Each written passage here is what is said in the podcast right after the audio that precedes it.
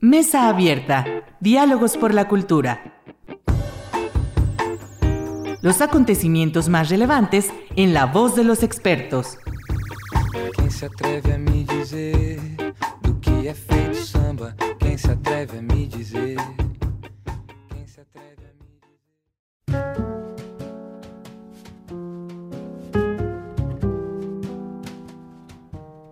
Tal? Muy buenas noches. Bienvenidos a su programa Mesa Abierta, Diálogos por la Cultura. Soy Irlanda Godina para Radio Universidad Autónoma de Aguascalientes. Y hoy eh, es, es un día súper especial porque además ya están, por fin vamos a hablar de este maravilloso libro que tengo aquí en mis manos, que ya han pasado algunos meses y que me da muchísimo gusto, desde luego, pues platicar con mi querida Marcela López Serna. Bienvenida, muchísimas gracias a Mesa Abierta, que ya nos habías acompañado antes para hablar también de derechos culturales. Entonces, pues es un gusto tenerte de nuevo, Marce. Un placer repetir, digo, además con tu amistad y con tu acompañamiento, pues aquí presumiéndoles precisamente el de Cameron, un super proyecto que nos tiene encantados, en el que participamos con, con mucho esfuerzo, pero también con mucho corazón. Así es. Y bueno, pues hoy además nos acompaña Ana Paola Vargas, que eh, quien es además también colaboradora de esta publicación. Bienvenida, Ana Paola. Muchísimas gracias por acompañarnos. Hola, muchas gracias por la invitación. Estoy muy contenta de haber sido parte de, de esta publicación y súper emocionada, la verdad. No, pues muchísimas gracias a las dos. Y además hoy, curiosamente, eh, anunciaron que estamos en semáforo verde, ¿no? Entonces, uno piensa eh, todo lo que contienen estas historias y cómo llegamos hoy a este anuncio del tan esperado semáforo verde, porque además en aquel momento nos, explicaban las autoridades de, sanitarias toda la, la, semaforización, ¿no? Y uno veía lejanísimo el color verde y hoy justamente que lo anuncian, pues creo que es también una manera muy simbólica, aunque sabemos que tiene sus particularidades, ¿no? Hay eh, quienes incluso pu pueden dudar que efectivamente el semáforo sea efectivo por distintos eh, tintes, incluso hasta políticos, ¿no? Pero bueno, pues aquí está el semáforo verde que debemos seguir eh, teniendo las precauciones y el cuidado adecuado, pero pues si lo vemos en retrospectiva, ¿no? Todo el cambio, pues desde luego llegamos a esta publicación de una iniciativa maravillosa de, de Marcela López y de Rubén Díaz, quienes nos invitan a colaborar. Y entonces, pues Marce, platícanos pues desde luego, ¿cómo surge esta idea? Que además, debo decir que platicaba con mi papá hace algunas semanas y me decía, es un libro histórico, porque va, va a dejar huella, ¿no? Y, y desde luego, bueno, pues pre preguntarte, Marce, ¿cómo surge esta idea que se traduce desde luego en esta publicación? Bueno, pues les platico. De Cameron, a nosotros nos agarró la pandemia en fuerte cuando nos mandaron a confinarnos en nuestras casas, nos, nos, agarró en Sonora, andábamos en nuestras últimas vacaciones que pudimos realizar previo al confinamiento. Y fue un choque muy impresionante el ver desde el aeropuerto cómo cambió el paradigma de las personas, cómo en, en Sonora empezaron a cerrar todas las tiendas, las calles ya se veían con poca gente, pero en el aeropuerto ya todo el mundo traía mascarilla, la, el tema de la medición de temperatura, todo esto sí era como muy apocalíptico. Y regresamos inmediatamente pues para confinarnos, ya no había que regresar a la escuela, ya no había que regresar a los trabajos presencial. Nos agarró con un cambio de, de forma de vida y con una ruptura de nuestros esquemas que teníamos planeados diariamente, que sin duda era necesario que, que pudiéramos documentarlo. Caos, la editorial Caos, que es quien tuvo a bien auspiciar eh, el trabajo editorial de este libro de Cameron, eh, del cual forma parte Rubén Díaz junto con algunos otros socios, pues tuvieron esta idea de convocar a, diferentes personas para poder hacer eh, esta documentación de cómo se estaba viviendo la pandemia en diferentes perspectivas, porque la invitación se hizo abierta, aproximadamente 90 personas fueron los invitados, pero pues como las llamadas a misa, solamente 36 de esos 90 fueron, fueron quienes contestaron a la convocatoria, eh, generando su propio documento sobre, sobre una historia que ellos estaban viviendo en la pandemia. La convocatoria fue también muy abierta en el sentido de que no era restrictivo a que tenía que ser una anécdota particular, podía ser un cuento, podía ser una novela pequeña, podía ser un poema, lo que cada quien quisiera y que tuviera bien eh, contar a propósito de su vida en la pandemia. Y fíjate, algo muy curioso que ahora eh, a la, a la, perspectiva del tiempo vemos es que pues fue un momento en que todo era incertidumbre, pero que también estábamos viviendo una primera etapa de la pandemia un poco dulce para la mayoría, porque se puede traducir en muchas de las historias, todavía no había habido pérdidas, todavía no enfrentábamos como ni esta parte económica ni la parte de vidas humanas, que hoy lo podemos ver a, a la perspectiva. Pero es un libro, como tú bien lo dices, me parece histórico porque documenta sobre todo ese pedacito de historia, de esa microhistoria de cómo lo vivimos en Aguascalientes. Claro, y dentro de esas microhistorias, pues está la historia de Ana Paola, ¿no? Que me pareció también un texto muy, muy emotivo, muy honesto además, que creo que eso habrá que resaltar también de muchas de las publicaciones, pues prácticamente todas, ¿no? Los que, las y los que participan en, en, el libro. Y ahí está también la, la, participación de Paola. Y entonces, Paola, preguntarte, te llega esta invitación y qué es lo primero que piensas y cómo es que decides también eh, hablar de, de, tu situación en ese momento, en la situación con tus hijos, las emociones que tenías con respecto también a tu, a tu familia. Y bueno, ¿cómo llega eh, para ti esta invitación y cómo es que decides hablar específicamente de algo tan personal eh, y tan íntimo, ¿no? Que es propiamente pues la, la familia. Y tus sentimientos pues, además. Yo creo que como todos, eh, la, la, añoranza, ¿no? O sea, lo, lo primero, bueno, para mí me invita Marce y yo encantada porque aparte como todos, con todas las emociones a flor de piel y, con muchos sentimientos que no sabíamos como, a ver, ¿cuándo se acaba? O sea, ¿se acaba mañana? ¿Se acaba en un mes? ¿Se acaba en cuándo? O sea, ¿cuándo? Díganme cuándo voy a poder.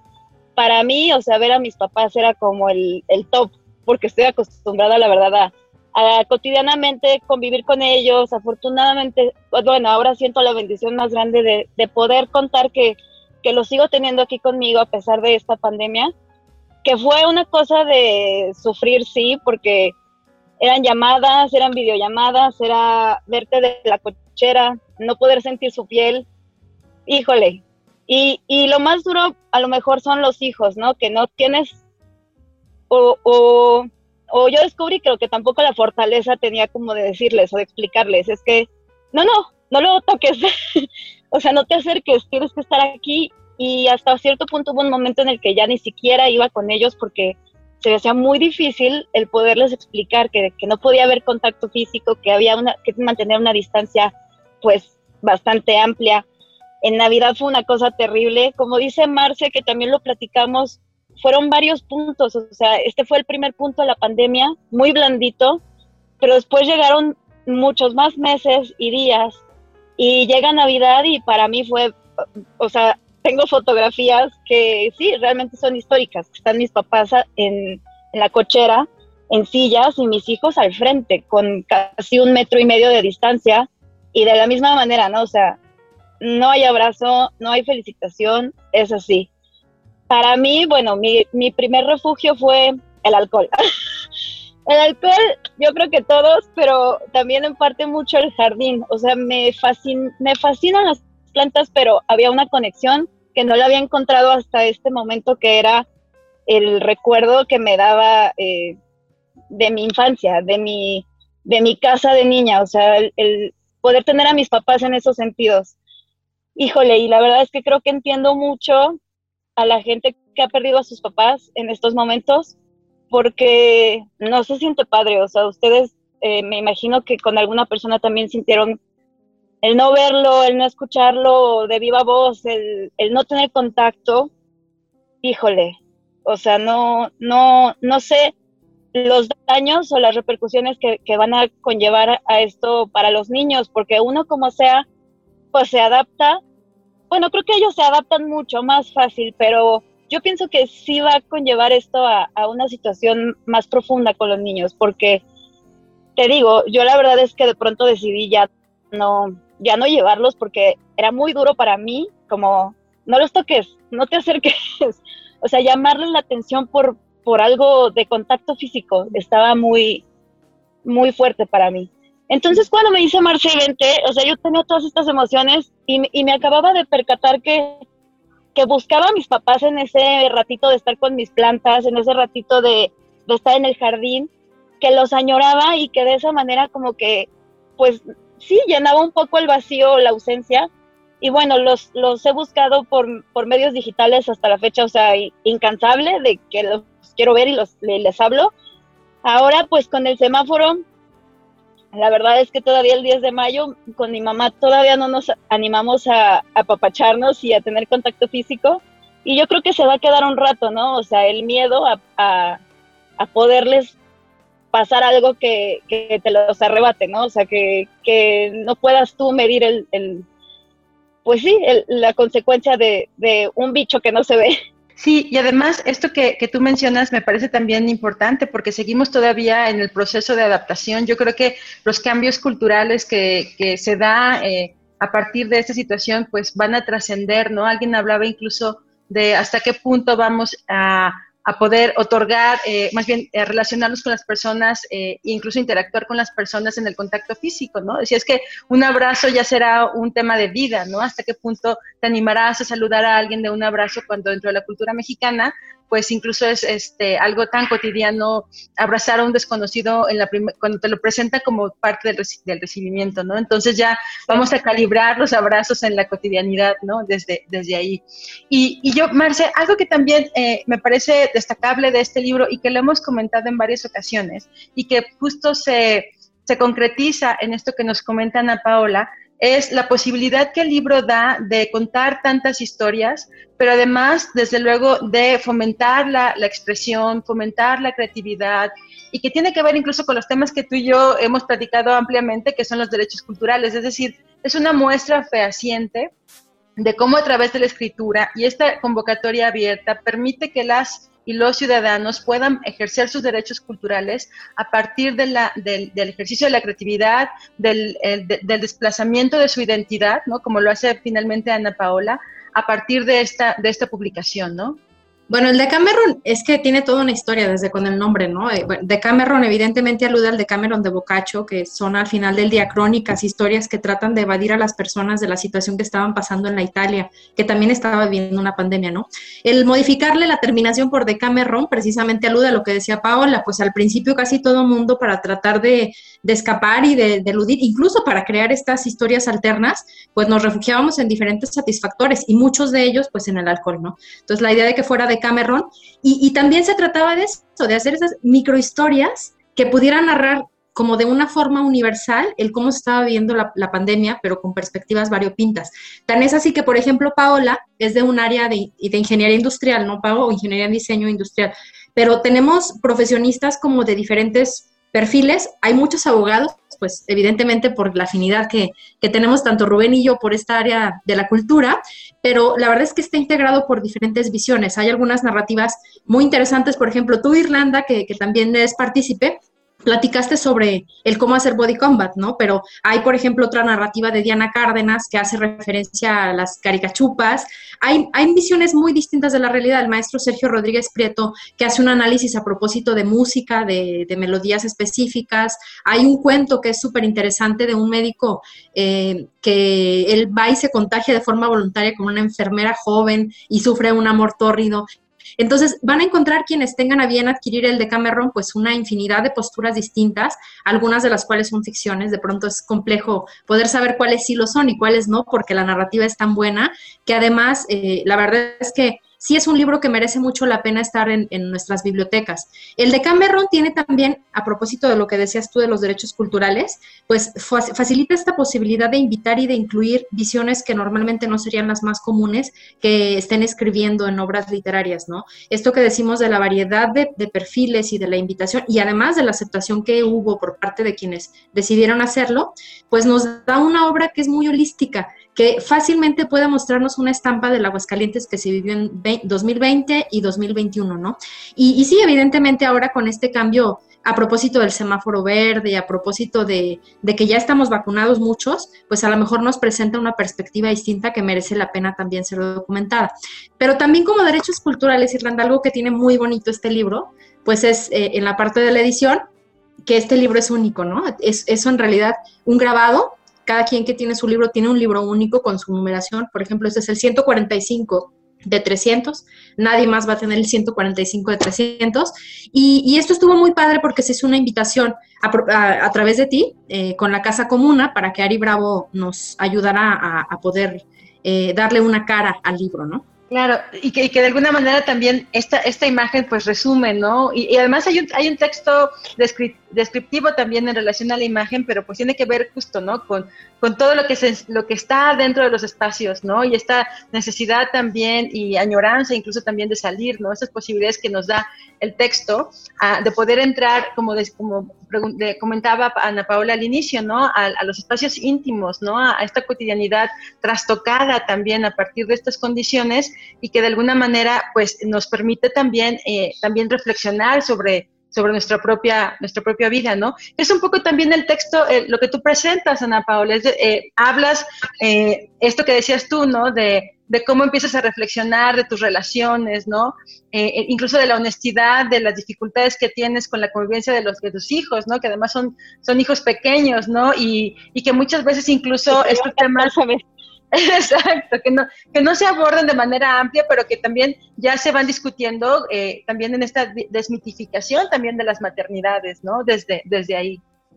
Y que ahora estuvo agonizante para las mamás, o sea, si no lo platicamos abiertamente, el tema de la escuela virtual, el tema de ser ama y casa, además estar eh, atendiendo todas las necesidades de todos en casa, porque están todos en casa, Híjole, no, o sea, creo que las mamás somos las que en esta en este lapso de verdad, en cuanto comience la nueva normalidad a relajarse más, necesitamos, pero irnos todas juntas a un spa, perdernos y que nadie nos hable, porque eh, estuvo los, los primeros meses de confinamiento y con la escuela en línea estuvo muy caótico, o sea, de verdad a veces te das cuenta que pues que no tienes el don, me decías, oye, eres maestra, no, descubrí ahora en pandemia que nunca, o sea, o al menos de, niños de la edad de mis hijos, o sea, no podría, no tenía la paciencia, además estaba todo el tema del estrés, de la incertidumbre, entonces menos. La verdad hubo un punto por ahí de, de mayo, antes de que terminara el ciclo, en el que yo abiertamente le dije a la mis, mira, ¿sabes qué? Están en kinder y no va a pasar nada. Hasta aquí llegué. O sea, cuando vuelvan a la escuela veremos la posibilidad de que se pongan al corriente porque me parece más sano que convivamos y estemos mentalmente sanos todos a que yo ande jalándome de los pelos todo y abandoné, deserté, deserté ese, ese semestre, o sea, el, el fin de curso lo deserté y bueno, ya como que me empecé a programar para el regreso a clases que iba a seguir igual y optamos eh, pues por solucionarlo, ¿no? O sea, entre mi esposo y yo vimos cómo era la, manera más viable de no morir eh, con la escuela en casa. Pero les quiero decir que, bueno, por lo mismo que mis dos hijos me chupan bastante la energía del día, pero también me inyectan mucha energía, eh, es, es, es de las dos vías eso me, me estoy leyendo el libro, pero lo estoy saboreando cañón porque la verdad me ha hecho, ya me ha hecho llorar, ya me ha hecho morirme de la risa, voy a decir una grosería, morirme de la risa, me ha hecho eh, sentir también, o sea, nostalgia, pero me encantó, me encantó, esto me hizo reír muchísimo, que es de instrucciones en caso de pandemia o aislamiento, me encantó, que dice, cuando no tengas ánimos de nada, escucha cantar a Yoko Ono y entonces descubrirás verdaderamente. me muero de la risa, o sea, me, me, me mató. Y, me encanta esto de los mexicanos, no sé si de veras es solo algo cultural de nosotros o, o en algún otro lugar, pero me encanta que por, por más negro que estaba el panorama, o sea, veías memes, veías veías memes aparte de cosas que estábamos viviendo todos, o sea, que, que sabías que en unisono todos decíamos, ya, güey, que se acabe, ya no puedo más. Y, y bueno, creo que este pedacito, o sea, este chavo de, de las instrucciones me morí de la risa con él. Y después creo que hay otra chica que contaba que había fallecido su perrito, o sea, que decía que estaba talla y talla las paredes para quitar su olor. Ay, no.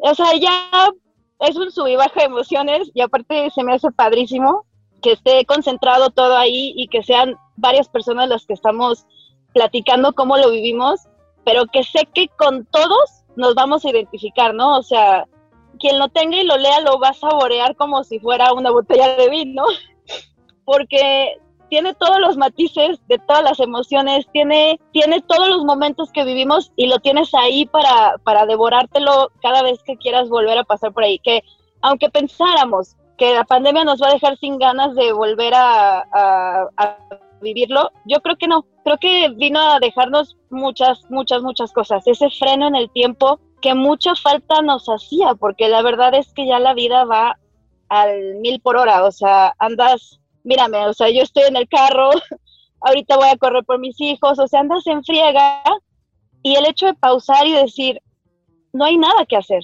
más que cuidarme, estuvo muy, muy, o sea, creo que nos, nos ha dejado una lección. Sí, no, no creo que sea un tema que, que no queramos volver a retomar, al contrario, creo que, creo que la vamos a tener muy presente y que aparte está padrísimo. Digo, por momentos digo, ay, güey, ¿cómo fue que en mi generación me fue a tocar, había una pandemia de encerrarnos? Pero al contrario, qué padre, qué padre que tuve la fortuna de sobrevivir a esto, que estoy aquí con ustedes platicando y que hay una evidencia de algo hidrocálido, de gente hidrocálida, que te aseguro que, que todos, o sea, hasta yo creo los chinos, que su encierro estuvo mucho, mucho más intenso, creo. Si lo leen, o sea, se van a identificar. Así es, completamente. Y, y Marce, ahorita que, decía este, Ana Paola, me quedé pensando en algo que, que alguna vez habías comentado, y es que hay habían pensado incluso en hacer una, una segunda publicación, ¿no es así? Es decir, cómo se ha transformado y, cómo se han vivido estos cambios, porque claro, esto, como bien decían ustedes, son de las primeras semanas en que vivimos el confinamiento, pero desde luego hay más historias, han cambiado también las percepciones, hay una reflexión distinta, ¿no? Entonces, no sé qué tan, qué tan concreto sea esta posibilidad de, de actualizar un poco, como mencionaban, en cómo se ha vivido ya ahora en los últimos, en los últimos meses. Fíjate, la edición de este libro, nosotros invitamos y cerramos, cortamos ya la recepción de trabajos a finales de mayo, principios de junio de 2020. Entonces, efectivamente, fue como el primer tiempo de la pandemia con reflexiones que todavía no estaban acabadas. Pero fíjate, particularmente, por ejemplo, el escrito de Annette Mejía, ella tuvo en su hija uno de los primeros contagiados del Estado. Entonces, evidentemente, la visión que ella tenía es, un texto muy, muy crítico, muy fuerte, muy ya desde esta parte de dolor profundo, pero incluso hubo otros textos, Irlanda, que eso también me parece muy rescatable de, nuestra, de nuestro trabajo, que, que no nos llegaron. Una compañera a la que invitamos, ella me escribió y me dijo, ¿sabes qué? Sí escribí, pero fue tan doloroso y tan catártico el hacerlo que no lo puedo compartir pero muchas gracias por la invitación porque pude hacer este trabajo de reflexión y me sirvió mucho, ¿no? Entonces, a propósito de eso, sí pensamos que, que, valdría la pena el documentar esta segunda parte, sobre todo ahora que ya hay pérdidas y cómo tenemos que enfrentar esta, este regreso a la normalidad, entrecomillada, porque efectivamente, como dice Pau, ya nada va a ser igual después de esta experiencia. Tenemos que replantearnos el cómo veníamos viviendo nuestra vida en lo acelerado, pero también en la parte de egoísmo, porque al final del día esta pandemia nos dijo, a ver, es que somos todos juntos, ¿no? El que lo que tú hagas, la acción más pequeña que hagas en lo individual, trae repercusiones para los demás. Y entonces me parece que desde esta perspectiva sí valdría mucho la pena hacer una segunda parte del libro, porque además este pues ya casi se acaba, como solamente son 300 ejemplares, la verdad es que ya estamos con, con, muy poquitos de ellos y lo que dicen es, a ver, va a haber otra edición, pues no es la idea hacer otra edición porque dejaría de ser único eh, desde la perspectiva que decimos del grabado, pero a lo mejor aventarnos a hacer esta segunda parte sería algo muy interesante. ¿no? Y eh, comentaban, eh, el libro, antes de, antes de que se nos acabe el tiempo, el libro se puede adquirir a través de Mercado Libre, ¿verdad? Y en la librería de los escritores, hay que rescatar estos proyectos culturales que además ahorita está viéndose con tantos problemas este proyecto cultural tan importante para nuestra ciudad. Vayan todos a comprar a la librería de los escritores el de Cameron y si no pueden salir por el tema de la pandemia, también tienen envío a domicilio y en caso de que estén en otras partes de la República, pues bueno, por Mercado Libre. Ahí están los grupos de Grupo Editorial, los libros de Grupo Editorial Caos y evidentemente el de Cameron también. Sí. Claro, muy bien. Y Ana Paola, para preguntarte, eh, en esta segunda eh, posibilidad de escribir, yo creo que en lo personal también debo decir que para mí fue un ejercicio muy enriquecedor, ¿no? Tenía igual algunas complicaciones para concentrarme porque las circunstancias en las que vivíamos de repente dificultaba incluso también el, poderte concentrar ante tanta incertidumbre, ¿no? Eh, y preguntarte básicamente, Paola, ¿entrarías nuevamente en esta participación? Y, si hay algo que dejaste en el tintero que quisieras tú retomar a partir de los nuevos contextos en los que estamos viviendo. Por supuesto que sí, yo le digo a Marce que la verdad me anote para cualquier proyecto porque, bueno, se me hizo padrísimo, la verdad, pues siempre te lo dicen en terapia y te lo dicen, o sea, lo lees en los libros, escribe, saca tus emociones de manera o verbal o escríbelo o escríbelo. Y uno siempre con que, ay, escríbelo, ay, ¿a qué hora escribo? Ay, ¿a qué escribo? Y, y coincido con, con esta chica que comenta Marce, o sea, yo también, cuando me senté a escribirlo, lloré porque extrañaba a mis papás, o sea, añoraba, eh, añoro hasta la fecha, porque la verdad es que todavía no me animo a, apapacharlos así, te queda como este miedo. Pero bueno, el, ya verlos y medio ahí tocarlos, estoy del otro lado. eh, ¿Qué se podría quedar? Bueno, creo que, que, me gustaría explotar un poquito más hasta dónde llegó la situación con, con los niños eh, y en la convivencia tan, tan, tan 24/7, ¿no? O sea, pero la verdad es que el libro está tan enriquecedor, o sea, si, si tienen la oportunidad de comprarlo, de veras, además de leerlo, escriban, aparte después de leerlo, escriban ustedes qué vivieron y creo que también va a estar padrísimo porque se van a dar cuenta justo de que de que tiene todos los sabores ahí. O sea, creo que lo más chido de todo esto es que todos sentimos y vivimos y, volvemos a esto que somos seres humanos y que, y que la sentimos igual, o sea, que estamos hechos de la misma materia.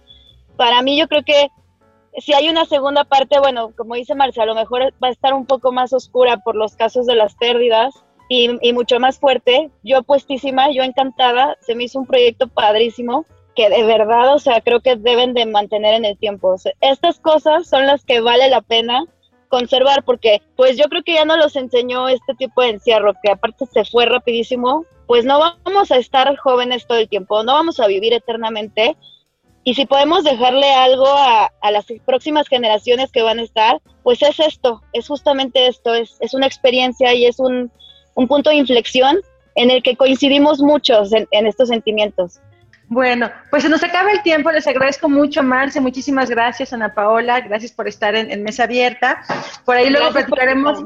No, ustedes y Marce, luego ya platicaremos del siguiente proyecto que viene, que ya también este, está, se está trabajando. Y pues agradecerles a las dos por estar en este programa y por supuesto en Radio Universidad Autónoma de Aguascalientes. Les deseo un excelente Muchas gracias, día. Muchas gracias a las dos por su participación, Irlanda. Gracias, no nada más por la invitación a este programa, que además es un programa muy importante dentro de la élite cultural de Aguascalientes, sino por siempre hacernos fuertes en todos los proyectos, por siempre estar ahí de la mano impulsando y, y dándole cabida a este tipo de obras que al final del día pues son un esfuerzo muy particular de una editorial muy pequeña, de personas particulares, que ojalá sea bien acogida en Aguascalientes para los que faltan de que la cojan.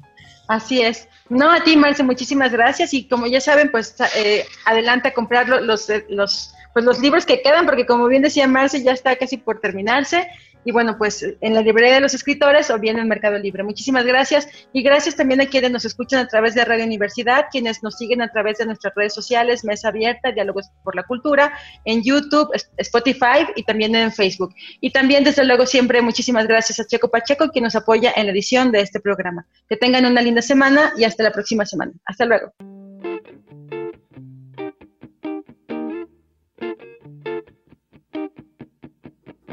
Mesa Abierta. Diálogos por la Cultura. Nos escuchamos en la próxima emisión.